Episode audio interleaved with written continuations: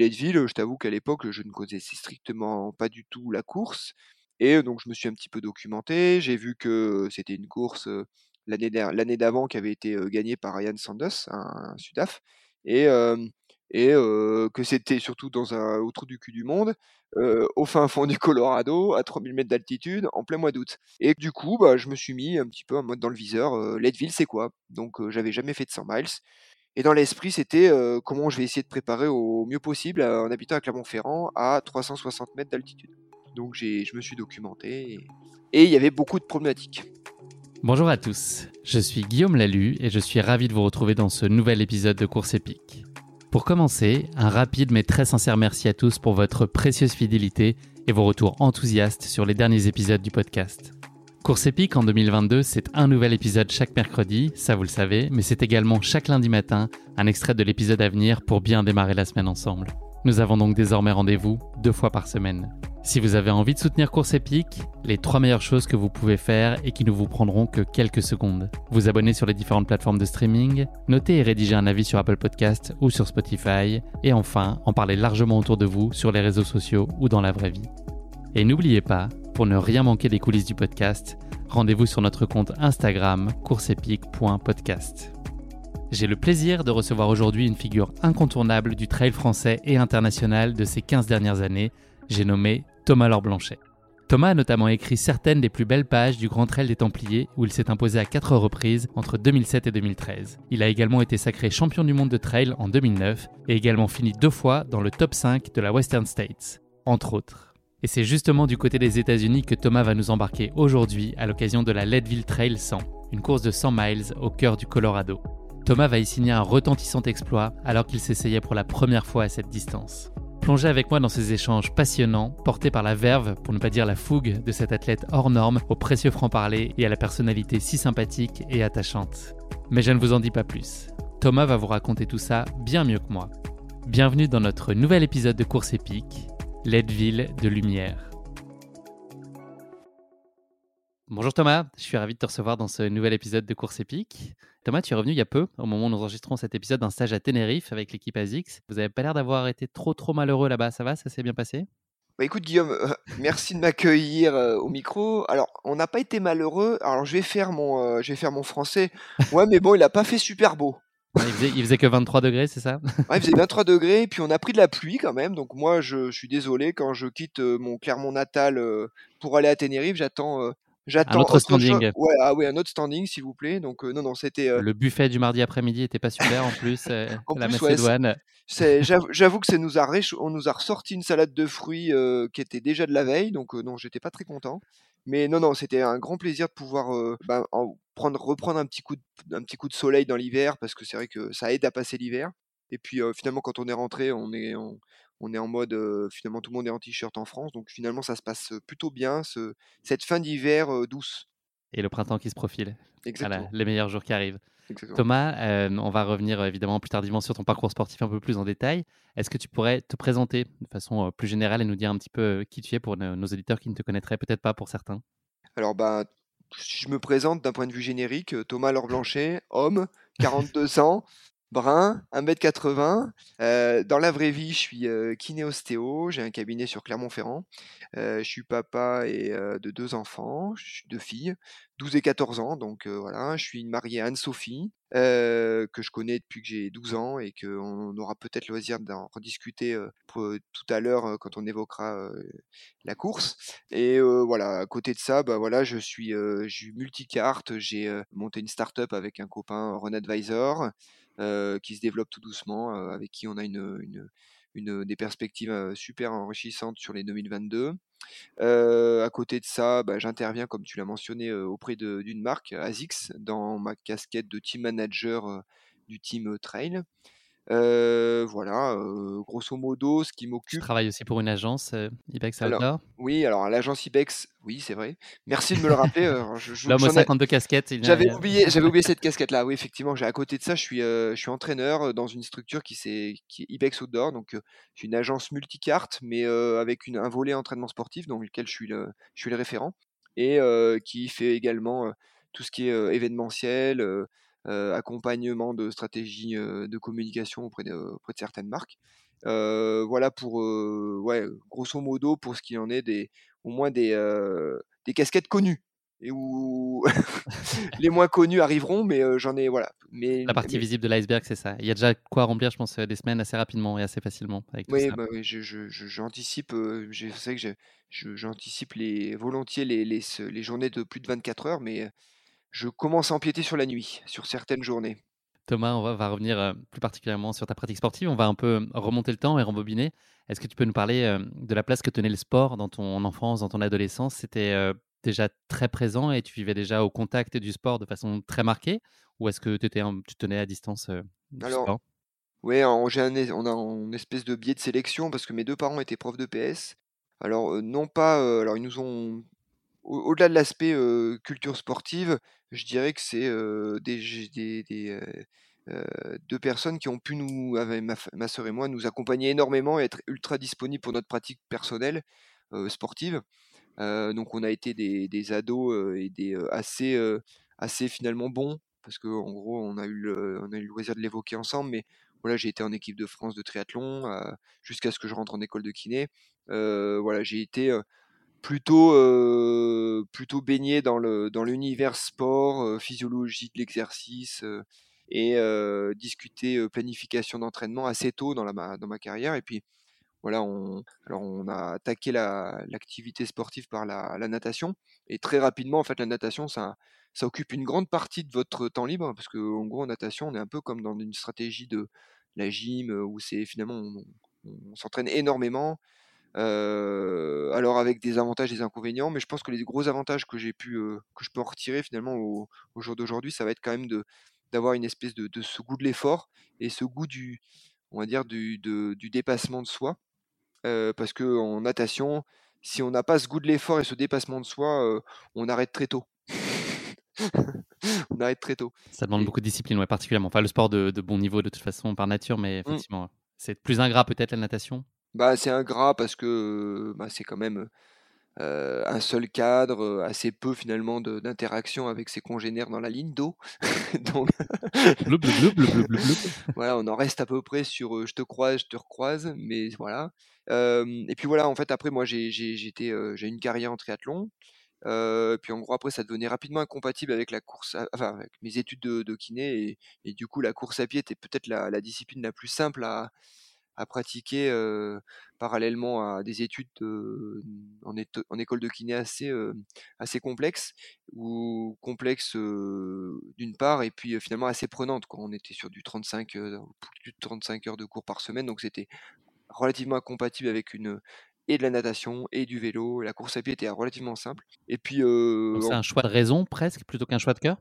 Oui, alors non, parce que finalement, je dirais que dans le triathlon, peut-être la, discipline qui m'a avec laquelle j'avais le plus d'appétence, c'était quand même clairement la course à pied, et que en fait, bon, je veux dire, c'était un choix de raison par rapport à la problématique temps, mais un choix de cœur également parce que finalement, la course à pied, faire que de la course à pied, c'était finalement assez assez on va jouissif pour moi parce que j'ai toujours voulu que courir j'ai fait du triathlon parce que j'étais assez bon en triathlon. Je dirais que je me rejoignais un petit peu dans euh, Manodou qui disait en fait, non, mais en fait, j'aimais pas nager, j'aimais gagner. Donc, oui, on a été un petit peu entre guillemets élevé un peu à la culture de la oui de la performance et de la hiérarchie sportive en fait. Donc du coup, rapidement, en gros mes choix de carrière ont été, tout du moins avant de me mettre au trail, ont été dictés par mes, ma capacité à être performant d'un point de vue hiérarchique. Ta clé d'entrée sur la course à pied, ça a été donc la route plutôt ou, très vite le trail a trouvé sa place? En tout cas, qu'est-ce que tu as, aimé aussi au moment d'aller un peu plus poser le pied sur les sentiers plutôt que sur le bitume? Qu'est-ce que ça t'a ouvert peut-être comme nouveau champ des possibles? Alors moi j'habite à Clermont-Ferrand, donc on est Clermont-Ferrand est en bas d'une cuvette avec en fait en sommet toujours un petit peu cette vision sur le, Puy de Dôme, qui est pas une montagne forcément, je dirais majestueuse ou je veux dire symbolique, mais enfin elle est fortement symbolique pour les Clermontois, mais on, est un point culminant à 1500 mètres d'altitude, c'est pas non plus foufou. Mais on a quand même. Ça a de quand même, c'est beau. Moi j'y suis allé, j'ai fait une course il y a pas très longtemps, la, la directissime, on ouais. d'en haut. Et c'est quand même majestueux, moi, je trouve. Tu es, Oui. modeste. Ouais, alors, en Tu fait, truc, contiens ton côté, ton esprit de clocher, c'est ça? Ah, j'essaye de pas pas être dans la t'accuse, heu, de ouais, régionalisme. voilà, j'essaye de pas être dans le dans le régionalisme pure souche, mais mais j'a j'avoue que le le le Puy-de-Dôme a toujours été quand même un petit peu au cœur de ma pratique et et quand même malgré tout, même quand je faisais du triathlon avec, peut-être un peu plus cette appétence pour la route, enfin tout du moins cette appétence, ce besoin d'être bon en route, j'avais quand même à cœur de je suis venu à la course à pied par le cross, et donc du coup, j'ai toujours été un peu meilleur, et plus de sensibilité vers le tout ce qui était un peu labour et nature. Donc voilà, après, je me suis mis au trail plus par défi en mode, bon, de toute façon, j'aime bien courir et ben, je vais tenter un trail parce que, à l'époque, on parle des années 2000, heu, début des années 2000, heu, le trail était un petit peu la on va dire le le défi, sans logistique puisque la mode à l'époque, c'était de faire du raid. Donc c'était le gros défi nature sans logistique. Est-ce qu'il y a un moment particulier où tu as eu le sentiment d'avoir, compris que tu avais probablement des aptitudes, et une capacité à performer qui était intéressante et prometteuse? Est-ce que c'est toi qui en as pris conscience? Est-ce que c'est, le regard qu'on a pu porter, sur toi de par ton entourage, sportif ou familial? Est-ce a un moment où tu t'es dit: «OK, là, ça vaut peut-être le coup que je pousse un peu plus loin parce que j'ai des capacités»? Ben, voilà, comme je te l'ai évoqué juste avant, je dirais à 20 moi j'avais, mon 1er trail, j'avais 22 ans, et j'étais quand même globalement dans, dans la stratégie qui voudrait que, bah tu es bon quand tu es 1er, en fait. Heu, pas tu es bon parce que, heu, tu as exploité le plein potentiel de ton de tes capacités, en fait. Là, le le le l'idée, c'était, bon, bah, j'ai fait le trail, j'étais en mode défi, 55 bancs, 2 500 mètres de dénivelé, à l'époque, ça paraissait fou, alors que maintenant, quand tu as 20 ans et que tu f tu as pas encore fait l'UTMB, tu es en retard. Il y avait la Rolex à 40 ans et l'UTMB à 20 Voilà, la c'est ça? l'UTM ouais, quand tu as pas fait l'UTMB à 20 à 20 ans, c'est que il va falloir quand même commencer à y Je sais plus penser. si c'est 40 ans ou 50 ans la Rolex d'ailleurs, c'est peut-être 50. Cinq ouais, on va dire On a encore du temps, Thomas. 50, j'ai que c'est encore, un vrai heu objectif de vie pour nous, je pense, d'avoir une Rolex. Mais non, alors le truc, bah, voilà, je gagne la course et puis, en fait, ce qui m'a évoqué, c'est plus, en fait, en termes de comparaison et de parallélisme par rapport au fait que le 2e, à cette époque-là, était un, mmh, heu, un un coureur qui lui, avait l'habitude de faire plus d'épreuves que moi et finalement fait 2e de cette course-là et 1 mois après, 1 mois et demi après, fait 4e aux Templiers. Qui, pour moi, était, la course étalon de du du calendrier français donc voilà, le je gagne, le 2e fait 4e aux Templiers, bon, bah, c'est évident, l'année prochaine, il y a même pas photo, c'est les Templiers et en me disant, avec des, non, ouais, avec des, peut-être pas des, heu, des des ambi ouais, des ambitions toutes mesurées mais je me dis: «Oui, finalement, je suis pas si loin que ça du compte», clairement. Tu t'es essayé, à de nombreux formats au fil de ta carrière, évidemment, du kilomètre vertical, aux 100 miles. Mmh. S'il y en avait qu'1, quel est le format que tu retiendrais ou ton format de prédilection sur lequel, heu, bah, peut-être à la croisée des chemins entre là où tu, heu, excellais particulièrement et Mmh. puis là où tu prenais le plus de plaisir? Quel est le format qui qui te va le mieux? moi, je suis venu au temple je suis venu au au trail pour gagner les Templiers et j'ai, en fait, construit, ma stratégie d'entraînement, ma stratégie de je dirais de vie au gla plus largement parlant parce que, bah, moi, je me suis mis, en couple, relativement tôt et que, très tôt, en fait, les vacances étaient tournées vers, l'objectif, templier. Très tôt, les vacances étaient tournées vers, une planification pour être, bien fin octobre donc je dirais que ma distance de prédilection était, et ben, le 50 miles, tu c'est-à-dire autour de entre 70 et 80 kilomètres à peu près et et puis un terrain pas trop, trop montagne, mais quand même un peu montagne, pas trop, trop courant, mais quand même un peu un peu courant. Je dirais que c'est un petit peu ce qui me ressemble, par rapport au fait que je suis issu du Massif Central où, c'est de la montagne, mais pas quand même complètement, c'est du plat, mais pas complètement donc j'ai un petit peu, élaboré, ma mon profil en lien avec mon l'endroit où je m'entraîne et puis les courses dans lesquelles je voulais performer. Est-ce qu'il y a un moment particulier de course que tu aimes plus que les autres ou est-ce que c'est impossible pour toi à dégager? Est-ce que c'est, l'adrénaline du départ, un paysage à couper le souffle, un moment où tu es en pleine aisance et tu en plein contrôle de la course? Ou est-ce que, finalement tu aimes, tout ça dans son ensemble avec ces moments de moins bien, ces moments de mieux? Est-ce que tu arrives à dissocier, les choses qui te plaisent dans l'effort et dans ces courses? Ben, c'est une question, en fait, je dirais que les moments, de bien enfin, coïncident quand même souvent avec une course aboutie. Et que finalement, quand tu as une course aboutie, tu as plus tendance à moins bien te souvenir des moments off. ou des moments où tu n'étais pas très bien. Donc, je dirais que les moments où que j'apprécie plus facilement, bah, effectivement, c'est quand tu as, l'impression que tu as maîtrisé le sujet et qu'à l'arrivée, finalement, tu passes la ligne d'arrivée en disant Bon, ok, je suis premier, bah, c'est bien, mais je suis 2, 3, 4, 5, 12, 20. J'ai quand même l'impression d'avoir réussi à tirer le meilleur parti de, ce que j'étais capable de produire ce jour-là.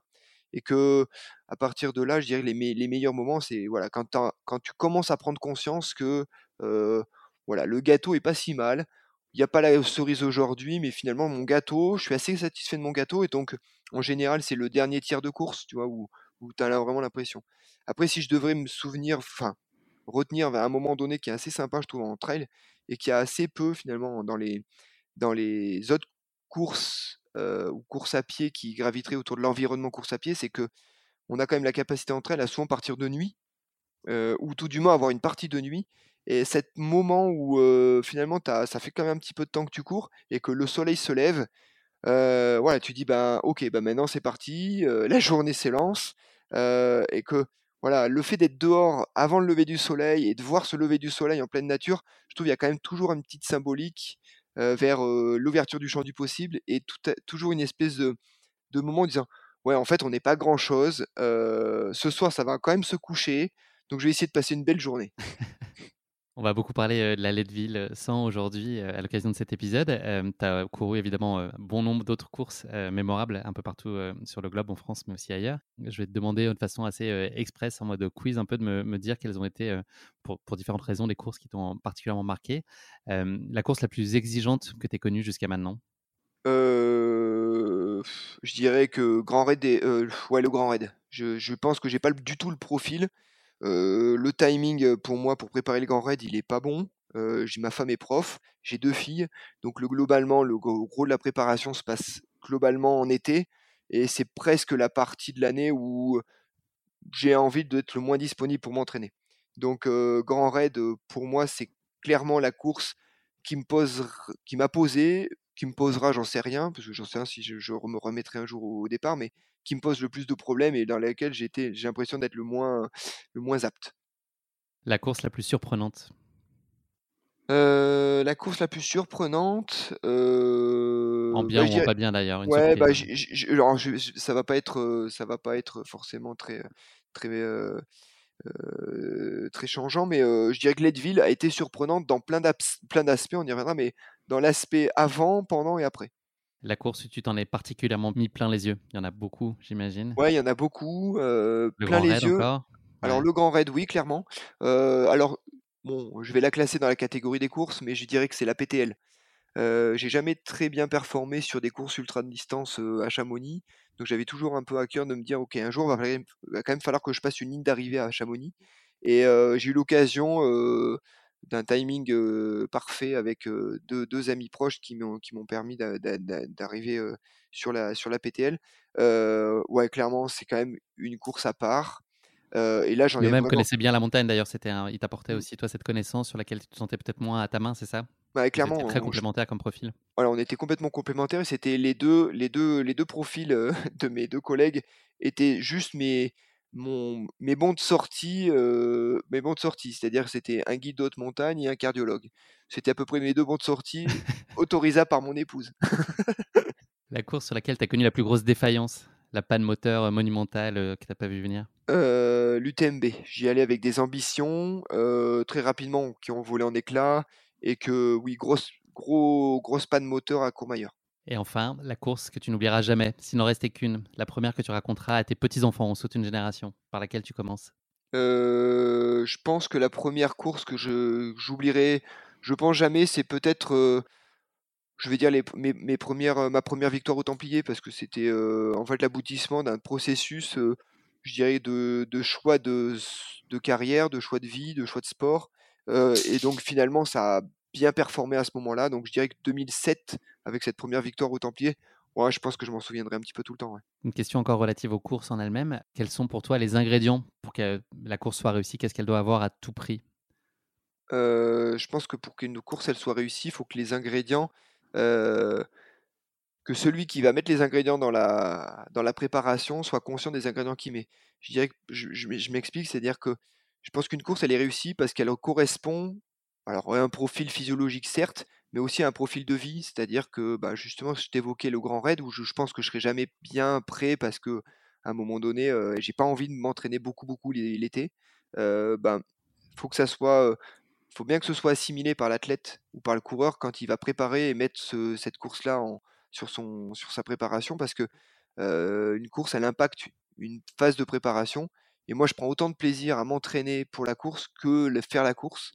Et j'estime que pour une course qui soit, pour une elle soit réussie, faut que ce soit un espèce de package complet entre préparation pour cette course-là et la course. Et auquel cas, faut que cette préparation, elle s'inclue bien dans, ta, dans la vie de tous les jours de, la personne. On va refaire un petit bond dans le temps, mais cette fois, on revient à aujourd'hui. Est-ce que tu peux nous parler justement de la place que tient la course à pied à titre plus personnel Aujourd'hui, on sait que tu t'es mis en retrait de la compétition depuis un certain nombre d'années. malgré tout, il peut t'arriver en tout cas d'être tenté ou de, réaccrocher de façon très ponctuelle quatre épingles et puis mettre un dossard au milieu. C'est quoi ce qui te donne envie de, parfois te dire que tu peux tu peux y retourner. et, au-delà de ça, dans ton quotidien, quel est ton rythme aujourd'hui de course et, à quel point ça vient s'inscrire dans ta vie et dans, bah, toutes tes casquettes? Je dirais que moi, la course est en fait pour moi est structurante et équilibrante. parce qu'à un moment donné, quand je, je pense que quand je cours pas suffisamment souvent ou régulièrement, ou tout du moins quand j'ai pas une, à un moment donné une, une stratégie d'évasion physique de mon quotidien, je crois que je suis rapidement chiant. et de mauvaise humeur ou pas, pas de mauvaise, non, bah, de mauvaise humeur, oui, peut-être. alors je vais, je vais, je vais être complètement pas du tout objectif avec moi, mais je pense que, ouais, je pense que je dois être assez pénible à vivre. Et que Justement, j'ai un témoignage de ta femme que j'ai enregistré qui va... que je vais faire écouter à tout le monde maintenant. C'est un mensonge. non, mais voilà, je, pense que la, alors, je pense que c'est équilibrant. la course à pied actuellement, c'est hygiénique parce que on, on est vite, vite sédentaire dans nos vies, dans nos vies de, citadins urbains. donc on est, je pense que c'est bien et c'est hygiénique au moins d'aller de, de, essayer de se mettre cette petite dose de course à pied. Puis moi je pense que par rapport à mon quotidien où j'accompagne quand même beaucoup beaucoup de coureurs, je fais beaucoup, je baigne quand même beaucoup dans la course à pied. bah, c'est surtout crédible de continuer à pratiquer. Donc voilà, ça me permet quand même de garder un pied dedans, de continuer à avoir un discours cohérent avec les tendances du moment, les courses du moment, les parcours. Toute la légitimité qu'il faut mmh. préserver cette légitimité au-delà de l'expérience, être mmh. up to date. Exactement. Encore dans le coup. Et donc justement, tu nous l'as dit en introduction de cette introduction, euh, tu es aujourd'hui euh, coach pour ASICS notamment et tu accompagnes euh, un certain nombre de coureurs.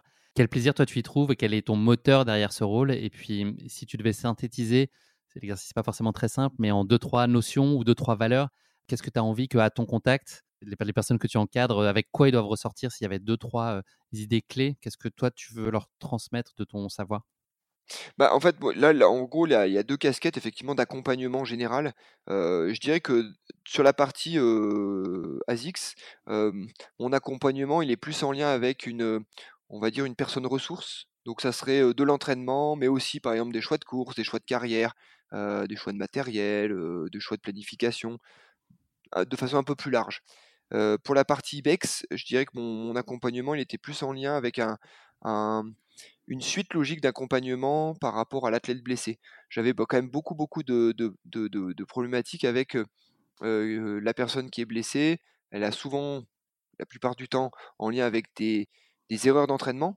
Et que, en gros, au lieu de m'arrêter dans mon accompagnement une fois que la personne elle peut reprendre l'entraînement, et eh ben en fait la continue à l'accompagnement, continue pardon à l'accompagner pour éviter de réitérer les mêmes erreurs d'entraînement donc proposer finalement un accompagnement plus général de avant, pendant et après la blessure. voilà, ça, ça serait l'idée.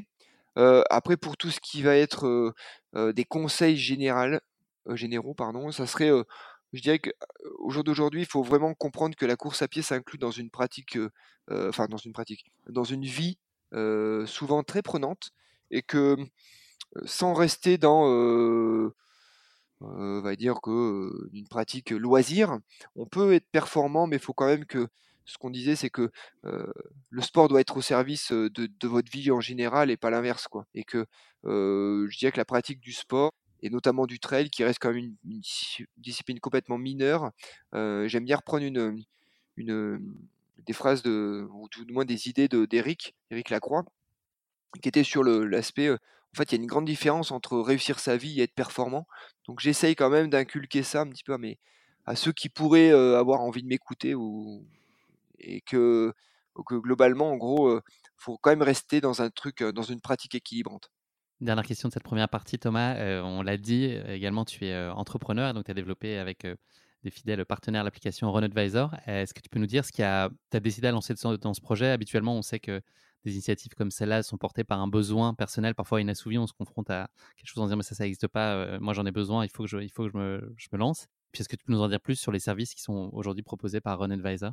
Alors là, là, clairement, Run Advisor, c'est une, on est dans la stratégie de la startup euh, en mode, euh, j'ai un, de mes, mes, plus, mes plus chers amis en fait qui a, qui a, eu une, une expérience, on va dire fructuante, oui, ou tout du moins réussie avec une première startup, et donc il cherchait à, à remettre le couvert sur une, une startup en lien avec notre sensibilité commune qui était en lien avec la course à pied. Donc, tu as toujours ce pote avec qui tu cours et tu dis ouais, tu trouves pas ça serait pas une bonne idée si on faisait ça? et que bah à un moment donné, ça a été une espèce d'alignement désastre et qui dit bah non seulement c'est une bonne idée, mais en plus on va le faire. Et, donc du coup, c'est Mathieu Fillon? C'est Mathieu Fillon, voilà, et avec qui on a partagé du pacing de marathon, des, des sorties en montagne et que l'idée générale du projet c'était ouais ben et si on proposait une application couteau suisse tout en un avec justement une aide au choix de chaussures, un calendrier, des magasins, tout un environnement running friendly autour de la course à pied, le restaurant, l'hébergement.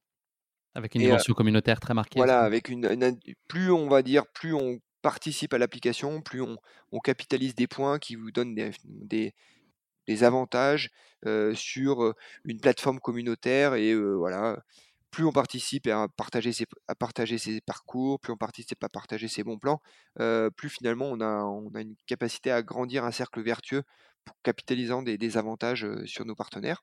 Et que voilà, l'idée c'est justement, moi je suis très, je donne assez facilement et le, concept de partager son territoire, partager ses bons plans, partager son point de vue sur la pratique, je trouve que pouvoir le réunir dans une application, c'était assez ouais, c'était c'était vraiment ce qui m'avait motivé à poursuivre cette aventure là. Tout se passe comme prévu, vous êtes en ligne avec votre roadmap et votre, la trajectoire que tu imaginais? Ouais, alors on a, une, on a eu une première, première année finalement assez conjoncture, enfin, dire le Covid dans les dents. Ouais, avec une conjoncture favorable, puisque finalement on s'est retrouvé avec pas mal de temps libre, puisqu'on a lancé en 2019, donc en 2019 tout le monde avait un peu de temps. Enfin, fin 2019, début 2020, donc tout le monde a eu beaucoup beaucoup de temps. Donc on a eu du temps à, pour peaufiner les choses et lancer correctement la, fusée. Et là, la fusée, alors il y a des hauts débats, hein, c'est le principe même de la startup, hein, mais globalement, si on prend sur, une, sur une, un laps de temps relativement long, on est plutôt, dans notre, plutôt largement au-dessus de notre, notre guideline. Très bonne nouvelle. Merci beaucoup Thomas pour cette première introduction. On va passer maintenant à notre rubrique de la basket chinoise. C'est un format de portrait chinois version sportif des trois questions de cette basket chinoise. Si tu étais un personnage fictif, qui serais-tu? Un personnage fictif, ok. je dirais que personnage fictif, je ne sais pas s'il est très fictif. Mais ah, T'as un héros d'enfance non, mais je dirais que là actuellement, je suis en train, de regarder une, série et j'aime bien les Pinky Blinders, donc je, dirais, que le, personnage principal, Tom, j'aime bien sa vision des choses, avec ce côté un petit peu, des fois un peu junkie, mais en gros, quand on, quand on veut, quand on veut avoir gros, faut miser gros. Et je, je, je serais un peu là-dedans. J'ai pas vu la série, mais j'ai en tête qu'ils n'ont pas l'air très fréquentables quand même. j'ai l'impression que tu es un peu plus fréquentable. Ah, je, au moins, au moins, en, au moins, au moins en façade. Au moins en façade. Deuxième question. Euh, si tu étais un animal, lequel serait-il? Eh ben, je vais prendre un, un, un ibex. Je ne sais pas ce que c'est. Je pas c'est. C'est pas juste une bah, agence, c'est un, je, un animal. Je, je, je, sors ma science, mais c'est, on va dire que là, on est complètement dans de la culture avec la confiture. Non, Ibex, moi non plus. Quand j'ai eu Simon, euh, Simon l'associé, euh, l'associé euh, dans, dans, la structure, Ibex, c'est en fait c'est un animal. Grosso modo, on est dans le petit chamois. Ça doit être mignon. Oui, c'est mignon, c'est mignon, ça, voilà. Mais on en trouve en Auvergne ou pas? Non, non, je crois ah. pas qu'on en trouve en Auvergne. en Auvergne, on trouve, on trouve souvent des choses qui nous ont été rapatriés d'ailleurs. On fuit l'Auvergne. À tort, j'en suis sûr. Exactement. Dernière question de cette basket chinoise. Est-ce qu'il y a un sportif ou une sportive, tout sport, toute époque confondue, pour lequel tu aurais une admiration peut-être particulière ou un respect en tout cas sur sa, son parcours sportif ou peut-être plus généralement sa personnalité, sa façon d'être? Alors moi j'aime bien les sports, enfin les sportifs pardon, qui ont, qui sont entre guillemets pas les tauliers mais des pionniers, qui ouvrent la voie. qui donne en gros qui ouvre le champ du possible par rapport on va dire au peloton et au, à leur, enfin, à non contemporain, mais qui la voie est tracée. Donc là, en fait, on en a plein. On a, ça peut aller du navigateur, ça va aller jusqu'à. Mais je dirais, si on reste un petit peu dans l'univers course à pied, je dirais qu'un un Émile Zatopek qui a ouvert le, qui a ouvert une, vision différente de la course à pied, un Kylian Jornet avec une vision bien avant. je pense que on, se, on, se, rendra compte peut-être bien plus tard que Kylian a, à marquer bien plus que simplement le sport que, que ses qu'uniquement via ses performances. voilà pour globalement ce qui tournerait un petit peu autour de l'environnement, l'environnement proche de la course à pied. Merci beaucoup Thomas. Le moment est venu de parler de ta course épique, la Leadville Trail. J'hésitais entre dire là ou le, tu vois, est-ce qu'on dit comme c'est un ultra, on dit le, puis c'est comme c'est une course, Alors je crois qu'on dit la... Ouais, parce que comme on dit, c'est comme la race comme on, comme on est, on va, comme on francise, on aime bien franciser tout ça, donc comme c'est la Leadville Race, parce qu'on dit une race, donc la Leadville, ouais, je dirais que pour moi. Allez, je ferai peut-être, je me planterai peut-être une fois ou deux, mais je vais essayer de rester sur le là. Donc, je vais planter le décor de cette course. Donc, la Leadville Trail 100, c'est un ultra qui est organisé chaque année depuis 1983 près de Leadville, au Colorado, donc aux États-Unis, sur un parcours de sentiers et de forêts et de chemins de montagne au cœur des Rocheuses. Et c'est l'un des événements de trail les plus célèbres aux États-Unis et dans le monde.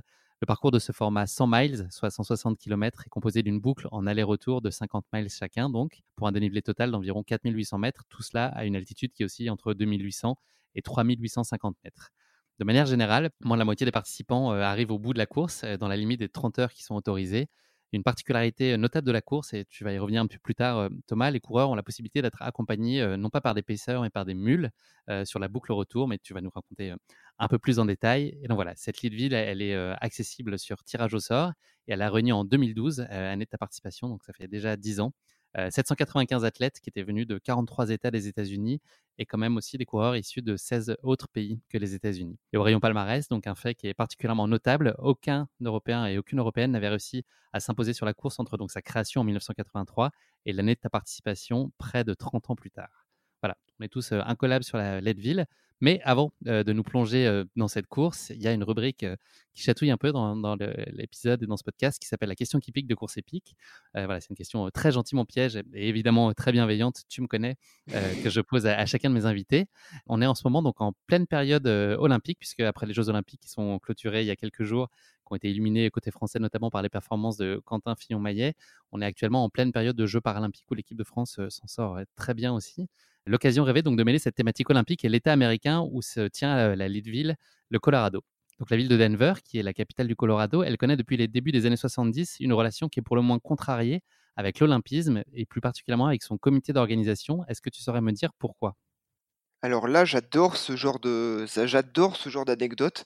Euh, je vais pas tourner autour du pot, je n'en sais strictement rien. Mais alors, je suis tout, tout oui. Eh bien, écoute, figure-toi, alors c'est devenu un peu plus commun aujourd'hui mais Denver a été la première ville de l'histoire qui a refusé les Jeux Olympiques après les avoir obtenus. Donc elle a, été, euh, elle a été désignée en 1970 pour accueillir les Jeux Olympiques d'hiver. Et dans le dossier de candidature, il était prévu, enfin il était annoncé en tout cas que 80% des installations existaient déjà. Et en fait, ce joli scénario s'est fracassé un peu à la réalité économique, puis la volonté, la volonté d'un homme politique, euh, Richard Lam, qui a découvert qu'en fait le budget avait été totalement sous-évalué, donc de 20 millions de dollars, qui à l'époque était énorme puisque le budget avancé était de, de 15 millions. Et donc, il a forcé euh, l'État du Colorado, ce cher Richard, à demander à ses électeurs, donc le 7 novembre 1972, qui était aussi le jour de l'élection présidentielle américaine, de se prononcer sur la question de savoir s'ils étaient euh, OK euh, pour mettre la main en portefeuille afin de régler l'addition subitement salée de ces Jeux de Denver. Et donc voilà, Richard Nixon a été élu président américain et pendant ce temps-là, 6 habitants du Colorado sur 10 ont dit non à ces Jeux en parallèle. Et donc la semaine suivante, le CIO a retiré les Jeux à Denver, comme le prévoit le fameux article 36 de la Charte olympique tu connais évidemment aussi bien que moi. et donc voilà. Et donc en fait, ils ont, ils ont dû redistribuer ensuite ces JO de 1976. Donc il y avait quatre villes qui étaient en lice, et notamment Chamonix. Je ne sais pas si tu le savais, mais c'était une des, une des villes qui avait été envisagée. Et c'est finalement la ville autrichienne de Innsbruck qui a été retenue pour, les, les JO de 76, qui est une très bonne année puisque c'est mon année de naissance aussi. Donc voilà, une année qui m'est qui m'est très chère. Donc, voilà, je ne sais pas si on peut traiter de Denver de dernier dinosaure de l'olympisme, mais une chose est sûre, en tout cas, ils ont ouvert la voie à des nouvelles villes, puisque bah, depuis, il y a des villes comme Oslo, Innsbruck, à nouveau, Saint-Moritz, Sion, qui ont refusé les JO d'hiver qui sont tenus en Chine là, donc tout récemment.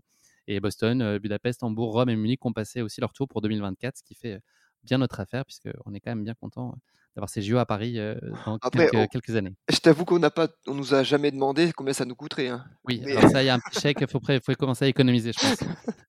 en tout cas, moi, je suis parisien, je prévois un petit, un petit supplément sur mes taxes foncières dans, les, mois et années à venir. Ouais, bon, tu auras plein d'installations, tu es content. Exactement, je suis absolument ravi. Allez, c'en est fini cette question qui pique. Le moment est venu de rallumer la flamme de ta course épique, mon cher Thomas, et de faire ce petit bond en arrière. Est-ce que tu peux nous raconter bah, finalement la jeunesse de cette course et comment elle s'est présentée, l'opportunité de venir de participer pour toi à cette course, puisque ce n'était pas tout à fait prévu à ton agenda? Ouais, bah en fait, le, ce, qui, est assez marrant, c'est que cette, cette course, alors bon, effectivement, avec du recul, je me dis que c'était une évidence, mais, mais pour le coup, quand il a fallu la choisir, en fait, je l'avais pas choisi. à l'époque, j'étais pas chez ASICS, j'étais chez Salomon, et en fait, en début de saison, on fait plus ou moins notre choix de course et en disant j'aimerais bien faire ci, celle-ci, ainsi de suite. Moi, j'avais choisi de faire la CCC, sur lequel, à l'époque, c'était un espèce de mini tremplin avant de dire, ok, bah, la prochaine fois, je ferai l'UTMB. Mais en gros, j'ai senti quand même que chez Salomon, ils n'étaient pas forcément très motivés que je fasse la CCC. On était déjà beaucoup à faire la CCC et que mon profil était, était finalement assez peu valorisable sur une CCC. Et donc, ils m'ont dit, non, toi, on aimerait bien que tu fasses Leadville. Et Leadville, je t'avoue qu'à l'époque, je ne connaissais strictement pas du tout la course. Et donc, je me suis un petit peu documenté. J'ai vu que c'était une course l'année d'avant qui avait été gagnée par Ryan Sanders, un, Sudaf. Et, que c'était surtout dans un, au trou du cul du monde, au fin fond du Colorado, à 3000 mètres d'altitude, en plein mois d'août. Donc, à l'époque, j'avais mes deux filles qui étaient relativement jeunes, elles avaient 4 et 2 ans et ma femme qui était prof. Donc il a fallu, entre guillemets, amener la truc en mode, eh ben l'année prochaine, on va aller faire enfin on va aller faire Leadville. Donc moi, il était hors de question que je me pointe, pour une course à 3000 mètres d'altitude tout seul.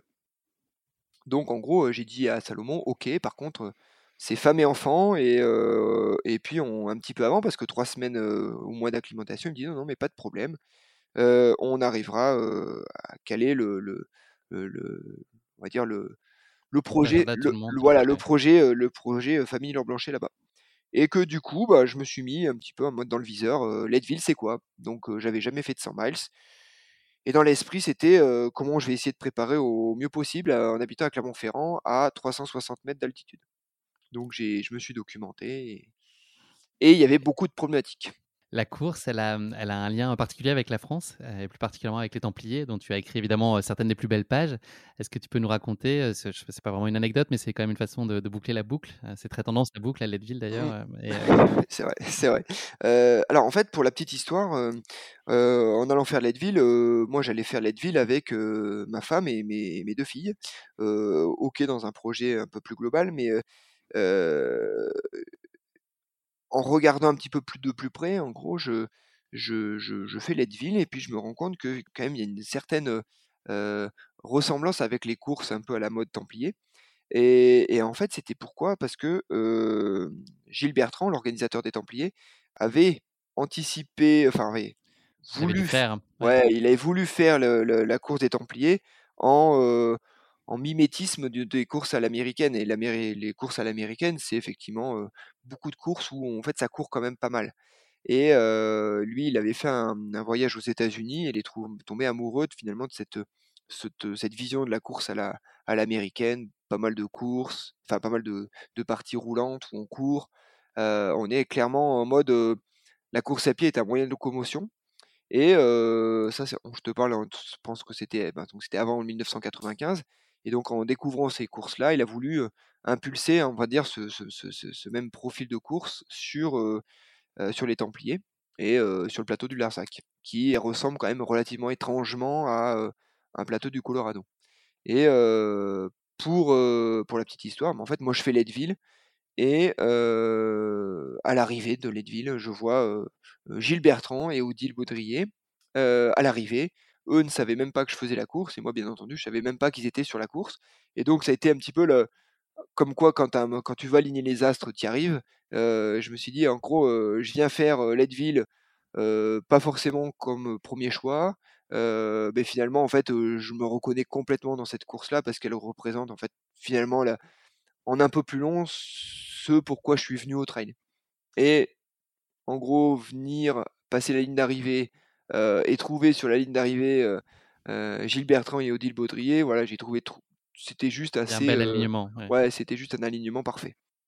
Est-ce que tu peux nous parler des trois semaines qui ont précédé donc le, départ de la course et ton arrivée en famille? Est-ce que tu as réussi à, bien bah, prendre possession des lieux, du terrain et à tirer déjà des premiers enseignements sur ton état de forme, sur comment la course pouvait se présager pour toi? Eh bien, en fait, quand j'ai su que finalement la course, donc départ de Leadville, c'est la ville la plus haute des États-Unis, donc ça serait, ça serait du voilà. La plus haute H-A-U-T-E, hein, pas la plus haute. Oui. D'accord. Ah non, alors par contre, pas du tout. pas du tout. C'est plutôt minier, c'est ça, hein, de ce que j'ai compris. Euh, voilà. En fait, pour la petite histoire, l'idée de, l'idée de la course était 80 km, demi-tour, et on revient par la même route. et les 80 km qui consistaient finalement à aller jusqu'à la mine pour aller découvrir en fait Winfield. Winfield, c'était le demi-tour de, c'est le demi-tour de, de. Et bah, l'idée c'était que d'arriver suffisamment en avance pour m'acclimater à l'altitude. Et donc dans cette stratégie-là, moi j'ai consulté, je suis quand même quelqu'un qui est un peu jusqu'au boutiste et que du coup, quand il y a une problématique hypoxie ou tout du moins course avec une, une dominante altitude, je me suis rapproché de, quelqu'un que je connais plutôt très bien. C'était Vincent Pialou qui était à l'époque avait fait sa thèse sur l'entraînement en hypoxie en altitude, avec entraînement. Et du coup, je dis bah un petit peu drivé sur ce, sur ce modèle-là. Et il m'a dit, bah, pour, parce que moi, pour moi, si je voulais performer, je le louais une tente hypoxique et puis je dormais trois mois sous la tente. Il me dit, honnêtement, tu n'auras pas une plus-value par rapport à y aller un tout petit peu plus avant, dans la mesure où ton but, c'est pas d'être bon en altitude. Enfin, le, bon, le but, c'est pas de te servir de l'altitude pour être bon en pleine. Ton but, c'est d'être bon en altitude, dans une course en altitude. Donc, tu gagneras forcément à gagner un petit peu d'acclimatation et de temps d'acclimatation. Donc finalement, on est parti début juillet pour une course à peu près mi-août. Et l'idée, c'est qu'on a fait en fait par palier. On est arrivé, on a, été dans un premier temps à Salt Lake City et avec une course de, de, préparation. Puis en fait, après, nous, on est monté à Boulder, qui était à 1800 mètres. Puis après, on est allé à Breckenridge, qui était à 2200 mètres. Et puis en fait, puis après, on a terminé deux semaines à Leadville. Donc en fait, on y allait très très progressivement, de façon à avoir une, une, acclimatation intéressante et surtout une capacité à pouvoir continuer à s'entraîner. Il y a notamment, au-delà du parcours, il y a deux petites particularités dans la course que j'ai évoquées tout à l'heure. La première d'entre elles, et la, plus essentielle, c'est cette notion de mule. Est-ce que tu peux nous mmh. dire en quoi elle, elle, diffère donc, de la notion de pacer, qui est peut-être plus connue en tout cas et que chacun a peut-être plus facilement en tête. Et puis nous raconter comment toi, ton casting s'est organisé, parce que c'est quand même assez, assez étonnant la façon dont ça s'est passé. Et le deuxième point, une fois que tu m'auras raconté tout ça et que tu auras partagé ça avec nous, peut-être sur la barrière horaire qui est un, peu particulière, puisqu'il y a une barrière horaire en fait sur la course et pas de différents points d'étape. Enfin, voilà, le, nous raconter un peu comment c'est comment eh ben, En fait, les courses à l'américaine, en fait, on a une capacité à pouvoir être accompagné. Et cette accompagné, en gros, pacing, c'est le meneur d'allure. Et ce meneur d'allure, il y a deux stratégies. Si on prend des courses comme à la western, où on a un, meneur d'allure simple, c'est-à-dire que le coureur est autonome et on a, il peut courir à un moment donné au 80e kilomètre avec quelqu'un qui lui fait le, cette allure-là. Donc là, on a ce qu'on appelle du pacing. Donc on n'a pas le droit de tout, le, le, paisseur n'a pas le droit de toucher ou aider à aider le, coureur. Donc il porte, le coureur porte lui-même son matériel. Et la différence avec Leadville, qui est le mulling. Alors le mulling, c'est justement le pacer qui peut lui être une aide au port du matériel, sac à dos, ravitaillement. c'est pour ça que souvent les, les, photos sur Leadville, en fait, les gens sont souvent assez vite dévêtus et sans aucun sans aucun ravitaillement sur eux. Donc là, la partie mulling, en fait, c'est intéressant à Leadville parce que finalement, on a on peut changer de mulling, enfin de muller au fur et à mesure de la course. Et puis, chaque, chaque capacité à pouvoir changer son, de, de, de, stratégie est intéressant parce qu'il y a une partie qui est un peu plus vallonnée. Donc, peut-être qu'on prend quelqu'un qui est qui est peut-être plus à l'aise en montagne pour, pour porter le matériel, et puis une partie qui est un peu plus roulante, donc peut-être que là, on va prendre quelqu'un qui a la capacité à pouvoir courir un peu plus vite. Et, et ben moi, en fait, mes, mes pacers, qui m'ont porté aussi mon matériel, en fait, ont été plus ou moins un non-choix. et je me rends compte que finalement, dans la vie, on fait avec ce qu'on a et pas avec ce qu'on. Enfin, on fait avec ce qu'on a au moment où on doit l'avoir. Et moi, en gros, ben, c'est à l'époque, c'était Anna Frost avec qui je, je on voyageait beaucoup parce qu'on était souvent sur les mêmes, sur les mêmes événements. Et en gros, je devais être finalement avoir une stratégie d'accompagnement de, la part de l'équipe Salomon. Manque de bol, il y avait une, une, une, épreuve concomitante avec le, le, Leadville qui était le Pikes Peak Marathon. Et donc une bonne partie de l'équipe est allée à Pikes Peak Marathon et a laissé Thomas Blanchet, sa femme et ses deux filles en mode mais tu vas t'en sortir, t'inquiète pas. Anna est restée là parce qu'à l'époque, pour la petite histoire, pour que ça reste en off. Hein, On le répète à personne, je, crois, je compte sur nos auditeurs elle était en couple avec Anton Kruprika. Donc, du coup, forcément, Anton Kruprika, qui était aussi sur Leadville, a permis que Anna Frost reste aussi également à Leadville. et mettre des somnifères dans tes. Alors, je, non, non, c'est pas aller jusque. Non, non, pas. non, Et même, mais pour coup, Anna Frost m'a quand même bien aidé, puisque finalement, c'est elle qui s'est occupée de, de gérer un petit peu toute cette partie meneur d'allure. Donc, elle a, elle a, elle a, casté elle a mouillé. Voilà, elle a casté, elle a mouillé le malot pour une bonne partie, et puis elle m'a trouvé Soli, quelqu'un qui était assez bien bâti pour justement porter bien plus que simplement mon ravitaillement. Donc, bon, ça a été une, expérience, je pense, inoubliable, parce que justement, je pense que la... c'est encore plus beau quand c'est partagé, quoi. Et que cette, les, courses à l'américaine ont cette capacité à justement à, à transcender les émotions parce que justement, elle a partagé toute la journée. Et l'autre petit point de détail, c'est ça, c'est qu'on a 30 heures pour faire la course. Et donc, il n'y a, pas de, a pas de barrière horaire intermédiaire, en gros. Si tu as fait 120 bornes sur les 120 à au bout de 30 heures, tu t'arrêtes là et puis voilà. Alors, c'est moi, quand je suis arrivé, c'était assez, assez bluffant parce que je, les trouvais tous un peu kékés, les Américains, à se trimballer dans la ville avec leur, leur ceinturon, leur ceinturon finisher de, du 100 miles de machin, finisher de la Western Bidule. J'ai dit, oh, Enfin bon, ça, faisait un peu genre, je viens chercher mon, mon, mon dossard avec le t-shirt de la course d'avant. Et je trouvais qu'il y avait une certaine, en gros, il y avait une, grosse valeur ajoutée à cette espèce de ceinturon. Et en fait, avec du recul, j'ai compris pourquoi, parce que, en gros, il y a effectivement un cut de 30 heures. Et ce cut de 30 heures, quel que soit, en gros, au moment où vous en êtes, si vous faites 30 heures et 5 secondes, si vous êtes à 50 mètres de la ligne d'arrivée, bah, vous ne serez pas classé. Quoi. Donc, Sachant que 30 heures, c'est peu, hein, c'est ça, tu, tu m'expliquais. c'est moins de la moitié du, du eh ben double hein, des. Eh C'est-à-dire que moins, du double. moins de la moitié du double, moins l'âge du capitaine divisé par le pi. La racine carrée, ouais. c'est moins de 30 heures versus 16 heures à peu près pour les premiers, c'est ça. Voilà. Et donc, moi, je fais 16h20, je fais en gros 16h20 sur la course, donc ça veut dire que moins de 30 heures, et ben, enfin à 30 heures, tu n'as clairement pas fait plus du double du vainqueur. Donc, si on faisait ça sur pas mal de courses en, Europe, on aurait, oula, ça serait le ça serait le tollé général parce que si on enlève à l'UTMB, si au bout de 40 heures on ne classe pas ceux qui sont plus, ceux qui sont derrière, ça en fait une bonne bonne partie. Et donc du coup, finalement, on se rend compte que le fait que ben vous êtes finisher classé sur la Leadville, bah, clairement ça ça, classe quelque, une certaine catégorie de coureurs. Et au bout de 30 heures, alors ce qui est marrant, c'est que le départ est donné avec un coup de fusil. Donc le vainqueur a la cartouche du départ. Et à l'arrivée, les 30 heures sont clôturées au coup de fusil. Et la cartouche est donnée au dernier. C'est beau. C'est beau.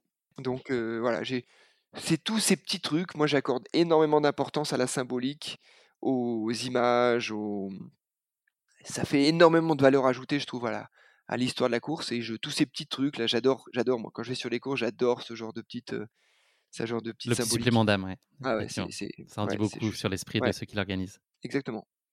Thomas, je pense pas qu'on l'ait dit, mais c'est la première fois que tu t'essayais au format 100 miles. Mmh. Est-ce que tu avais, est-ce que c'était possible pour toi d'avoir des ambitions très claires? Alors, et si oui, est-ce que c'était des ambitions de victoire? Et puis, juste pour parler de la start list, est-ce qu'il y avait des concurrents? Bah, Tu as parlé d'Anton notamment. Est-ce qu'il y avait des, certains concurrents que tu regardais un petit peu du coin de l'œil, en tout cas tout particulièrement Est-ce que tu peux nous, dire un peu dans quel état d'esprit tu étais d'un point de vue plus performance? Ah bah, À cette époque-là, il n'y avait pas le classement ITRA, donc on ne connaissait pas trop les valeurs, des valeurs vraiment intrinsèques des gens. Donc j'avais bien des noms, Nick Clark, des gens qui faisaient référence à l'époque sur le, circuit 100 miles américain. Donc j'avais Anton, en plus à Anton qui avait à l'époque comme pacer, il avait Dakota Jones et Scott Jurek. Donc coup, toi t'arrivais avec moi mes pacers, je connais, je les connais pas encore, mais Anafros s'en occupe. Donc c'était, c'est vrai que le, combat était assez vite perdu d'avance. mais du coup, oui, j'avais pas forcément de, j'y allais vraiment sans. Mmh, quand je suis sur une ligne de départ, j'ai pas de complexe. Hein. Donc, je pars du principe que si je suis sur une ligne de départ, c'est que j'ai une capacité à pouvoir être performant. Donc, du coup, je, j'y vais sans complexe. après, malgré tout, c'était mon premier 100 miles, donc j'avais quand même sans complexe, mais avec des, une certaine. de prudence peut-être un peu plus qu'à l'habitude un, ouais, exactement, un peu de réserve mmh. Ouais, de la réserve complètement. Et que du coup, alors, c'est un espèce de 100 miles un peu un peu qui m'allait quand même bien dans mon profil. Si on part sur, je partais pour faire autour des, je voulais faire moins de 17 heures, donc je partais quand même avec une stratégie qui globalement était sur, voilà, c'était à peu près, à peu près le double de ce que je fais habituellement. Donc c'était pas non plus stratosphérique par rapport à ce que, à mon format habituel. chose qui est plus compliquée par exemple dès qu'on commence à courir 20 heures, 25 heures, 20, comme un grand raid, comme une, un UTMB. Donc j'étais quand même sur un profil qui pouvait m'arranger. mais après, clairement, j'ai eu la chance du débutant en mode, voilà, je m'étais bien préparé, j'avais à peu près identifié les, les paramètres allaient qui, allaient être pesants pour la gagne. Donc oui, j'étais quand même à peu près bien préparé. et surtout, je pense j'y allais avec des ambitions, mais la peur. Et que la peur, évite de faire des erreurs. Ça y est, nous sommes le 18 août 2012, donc le grand jour est arrivé. Enfin, c'est plutôt la grande nuit puisque le départ se fait à 4 heures du matin. Est-ce que tu peux nous projeter un peu dans le contexte et l'atmosphère dans laquelle tu es sur la ligne de départ? Donc, on est en pleine nuit, j'imagine, c'est compliqué de profiter du décor, mais je crois que c'est aussi, enfin, j'ai lu que ça avait été un moment qui avait été assez émouvant pour toi au cœur de cette ancienne ville minière qui vit beaucoup autour de la course.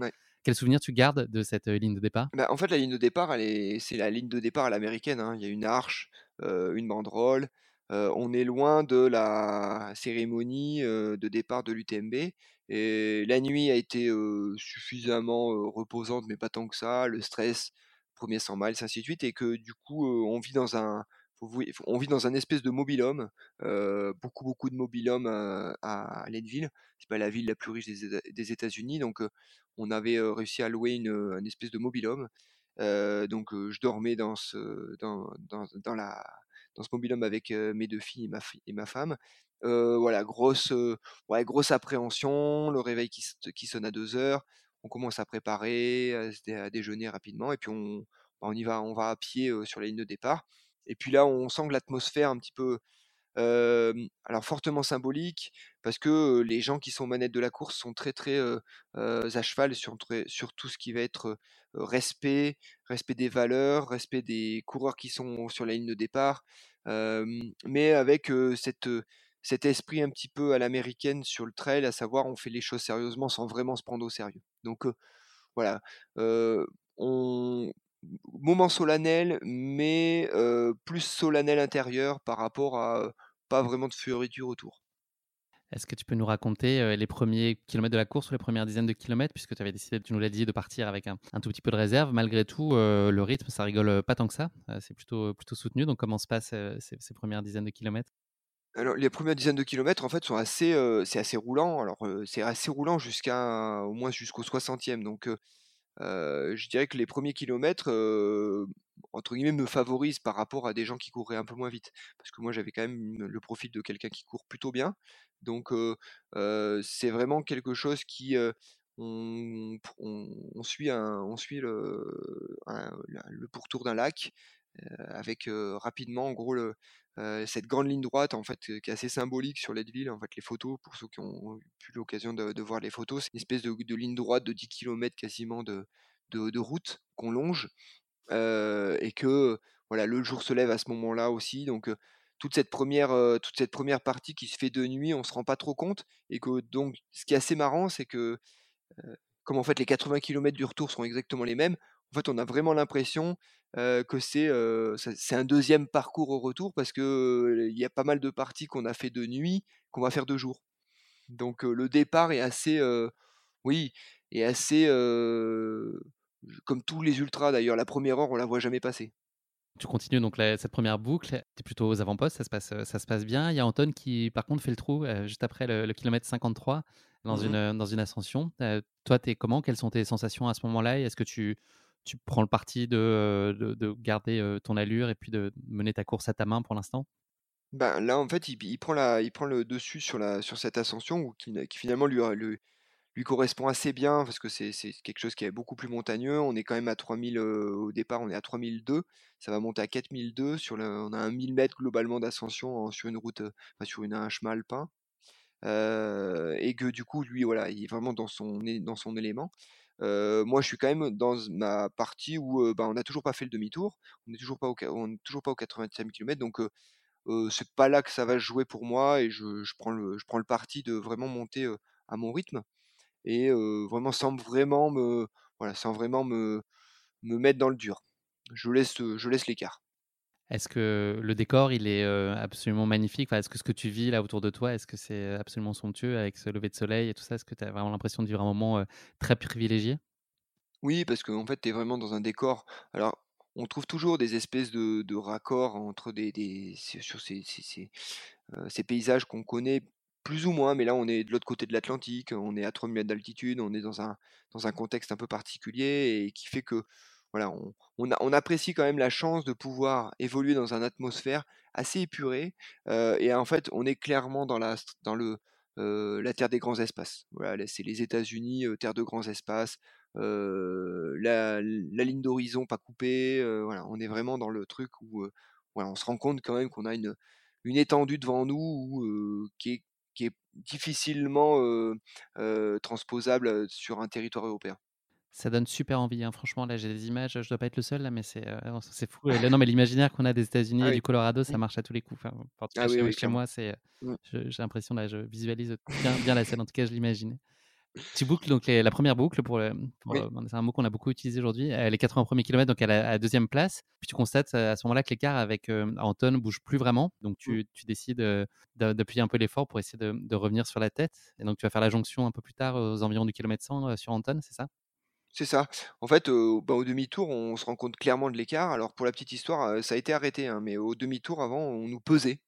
donc on nous pesait à la remise des dossards et on nous pesait au demi-tour pour comparer combien on avait perdu et s'ils estimaient qu'on avait trop perdu, on devait s'arrêter pour boire. Donc c'était totalement débile parce que quand on regarde maintenant les études scientifiques sur le sujet, il n'y a, a pas, aucune corrélation entre le poids perdu et le degré d'hydratation. Mais bon, bref.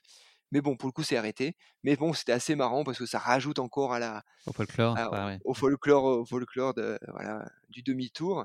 mais là, en fait, finalement, je me rends compte que l'écart est, pas si conséquent après avoir eu un montée, une descente. Et je me dis, ben voilà, je pense que l'écart peut rester comme ça.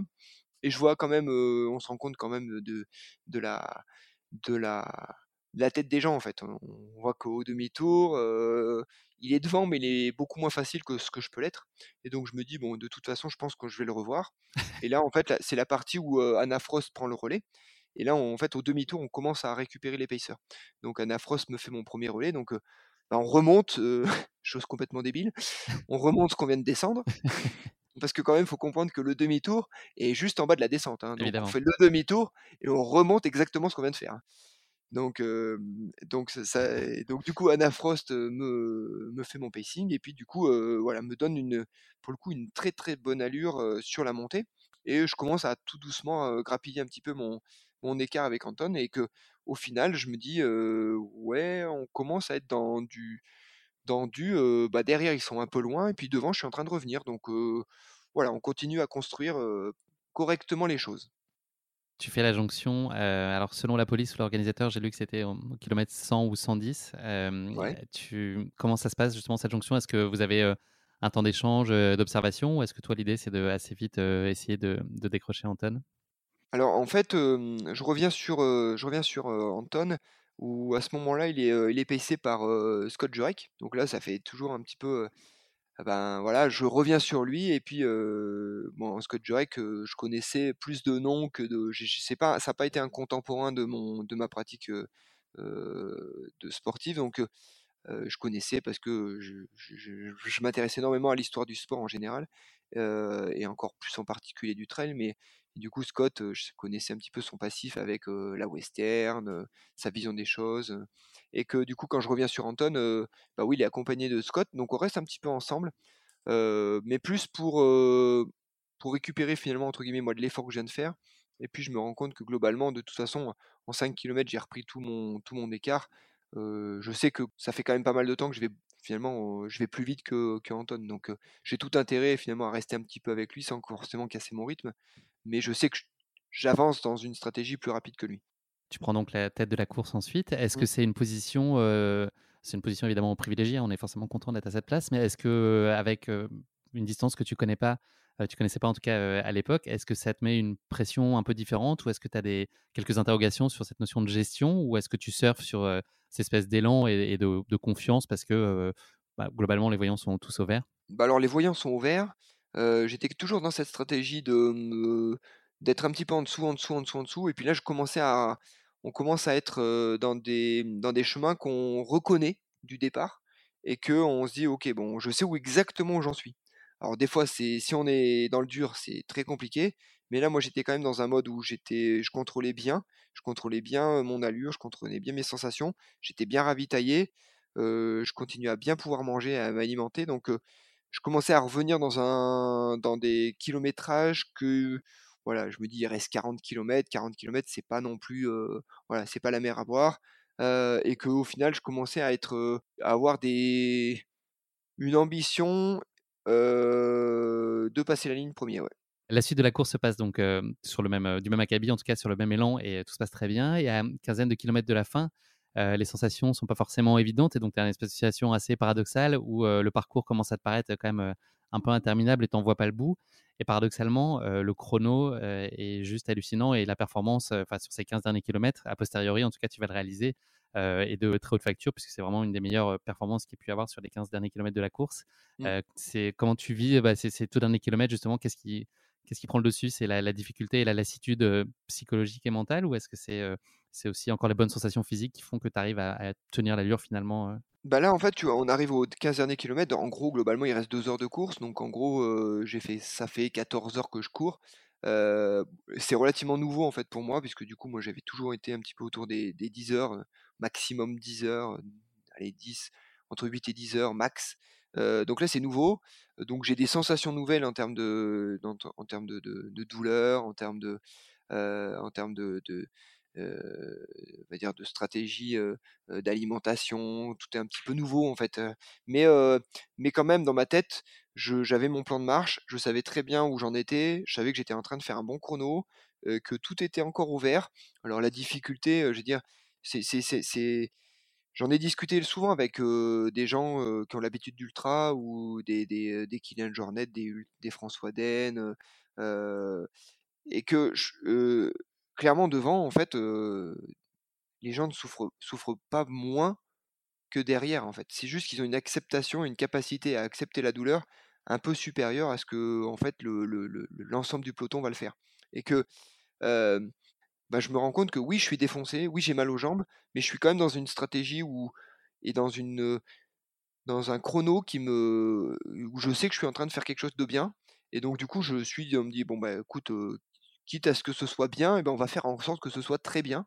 Et donc du coup, je me suis, je me suis un peu pris au jeu et, finalement, effectivement, je fais le, je fais le, les 15 derniers kilomètres plus rapidement que le record de la course qui était de Matt Carpenter et qui était de 15h, 15 à l'époque, qui était 15h40. Et donc je finis extrêmement bien, ouais. Donc ouais, mais je me suis un peu pris au jeu, clairement. C'était Enfin, il n'y avait pas besoin de faire ça pour, pour avoir une course aboutie, mais là, elle était encore plus aboutie parce que j'avais vraiment l'impression de maîtriser mon sujet. Il y a ensuite donc le petit moment surprise surprise avec Gilles et Odile sur le bord de la route à, quelques centaines de mètres de l'arrivée. Toi, tu conclus donc ces 160 km à une formidable et géniale première place après 16 h et 29 minutes de course. Et donc, tu deviens le premier Européen à triompher sur ces terres américaines. Qu'est-ce que tu as ressenti au moment où tu as franchi la ligne? Qu'est-ce qui qu'est-ce qui t'est venu à l'esprit tout de suite? Bah, en fait, j'étais content déjà de retrouver ma famille et de retrouver mes filles. Et avec ce petit pincement au cœur où je me dis, bah peut-être que là, je suis en train d'écrire une des plus belles pages de ma carrière. Et en fait, elles se rendent pas forcément compte de l'enjeu et de la symbolique des choses. Et pour autant, je suis super content de, de, retrouver les miens. j'ai effectivement, je vois Gilles et Odile, toujours le truc un peu tout hyper bluffant. et que je vois aussi Depa. Donc Depa, c'est un speaker, du un speaker que les gens connaissent. Alors les Espagnols connaissent beaucoup. C'est le speaker de Zegama, de, mmh, de la Transvulcania, et que pareil, de façon complètement anecdotique, il était là également en me disant «Mais qu'est-ce que tu fais là? Et tout, et toi? Donc c'était assez marrant de voir tous ces gens qui ont un peu jalonné mon, ma carrière à se retrouver au même moment à, à, 22h du, à 21h du, du, du, soir en plein fond du Colorado. Donc ouais, je suis assez, je suis assez content de, pouvoir avoir en fait avoir cette course assez aboutie et d'avoir maîtrisé les choses, d'avoir maîtrisé. J'aime bien avoir cette capacité à me dire ok, j'avais quelque chose à faire, je suis en parfait petit soldat, j'ai fait les choses propres, ça s'est bien passé, je valide mon, ma première expérience sur 100 miles. Voilà, j'étais vraiment content d'avoir du, du, projet en fait. C'est comme Hannibal dans l'agence touriste là qui dit J'adore quand un prince déroule sans accro. Là, on est là-dedans. T'avais pas le cigare, mais euh, j'avais pas le cigare. Ouais, mais j'étais exactement. Voilà, le plan sans accro, c'était exactement dans la. C'était exactement la l'image qui va qui vient qui vient. Après, la, la, fin est très très très très longue parce que comme tu le disais, en fait, on, on fait l'aller-retour, donc voilà, les trois derniers kilomètres, tu sais vraiment ce qui te reste. Est-ce que ça a eu une portée supplémentaire d'être le premier et encore aujourd'hui le seul Européen à y avoir triomphé? Bah, Alors, toutes ces, toutes ces statistiques, c'est pour l'instant le seul, machin. En fait, on s'en rend plus compte après, après coup que pendant. et ce qui est assez paradoxal, c'est que j'ai eu presque plus de félicitations quand le bouquin, comment il s'appelle, Born to Run est sorti enfin est sorti, non, a été traduit en français. Euh, j'ai eu presque plus de félicitations euh, post euh, post traduction de livre. ouais, c'est ça, ouais, que, dans et que voilà, et que tout cet aspect, le chrono, en fait, on se rend compte du chrono et du, de la qualité du chrono quand finalement, bah, le chrono, il, on se rend compte que les années passent et que le chrono baisse pas forcément. Donc, on se dit, ben voilà, c'est, ouais, en fait, finalement, on a fait un truc pas mal en gros ce jour-là. Quelles ont été, tu penses, les clés de ta victoire? Qu'est-ce que tu penses que tu as un peu mieux fait que les autres? Un peu mieux fait, je pense que j'ai. Moi, j'avais la capacité à vraiment cibler un objectif et que. en 2012, on était quand même déjà un petit peu dans cette stratégie de, de faire beaucoup beaucoup de courses et que moi j'avais un espèce de projet d'été qui était gagner Leadville et que j'ai ciblé ça de façon assez, assez entre rigoureuse et ça a occupé une bonne partie de ma de ma de mon année à préparer ça correctement et convenablement que ça s'inclut bien dans mon travail dans ma vie familiale et ainsi de suite et que ça a été peut-être ça qui a fait que ça a créé de la virtuosité autour de ce projet. Est-ce que c'est une course qui a tenu toutes ses promesses? Oui, bah bien au-delà parce que je pense que ça m'a fait découvrir le trail à l'américaine. J'y allais pas forcément à la je ce qui est assez paradoxal, c'est que j'y allais pas forcément avec à la recherche de réponses à des questions, mais finalement quand je suis revenu, j'avais beaucoup beaucoup de questions et ça m'avait un peu éduqué vers ce que je voulais faire sur le restant de ma carrière. Donc elle a eu quand même un impact assez majeur dans ta trajectoire. Oui, clairement. Oui, Non, non, ça m'a eu. Je pense qu'il y a eu une, il y a eu un après et un avant Leadville. Euh, non pas par forcément par sur l'aspect sportif, mais sur l'aspect vision de la discipline. Question toujours très difficile. S'il y en avait qu'une, l'image que tu retiendrais de cette Leadville euh, S'il y en avait qu'une, euh... je pense que quand ma femme m'attend sur la ligne d'arrivée, parce que ma femme, en fait, on, se connaît depuis qu'on a l'âge de 12 ans et qu'on a partagé ben, finalement bien plus de choses ensemble que séparément et que euh, ça, rajoute, ça rajoutait une sacrée belle pierre à notre, à notre construction commune. Merci beaucoup Thomas d'être revenu avec nous sur euh, cette Leadville. On va parler euh, maintenant un tout petit peu d'avenir. Est-ce que tu peux nous donner bah, les grandes lignes de ton année 2022 On sait qu'il y a beaucoup de, justement de, composantes dans ta vie professionnelle, personnelle, sportive. Quels sont les, tes grands rendez-vous de l'année? Qu'est-ce que tu as envie de, réussir? Qu'est-ce qu'on peut te souhaiter en tout cas de réussir cette année? Non, mais mes grands rendez-vous, si je prends mes grands rendez-vous sportifs, bah, je me suis inscrit dans un truc débile fin, du, fin juin sur un, une, de l'ultra distance en, cyclisme. Donc je pense que je vais faire en sorte d'éviter de doubler mon kilométrage fin, juillet, fin, du, fin juin uniquement avec la course. donc essayer de réussir à trouver du temps pour préparer cet événement. voilà, après d'un point de vue plus professionnel, on est sur une, un agrandissement de mon cabinet, donc que tout se passe bien, qu'on arrive à, ouvrir à temps.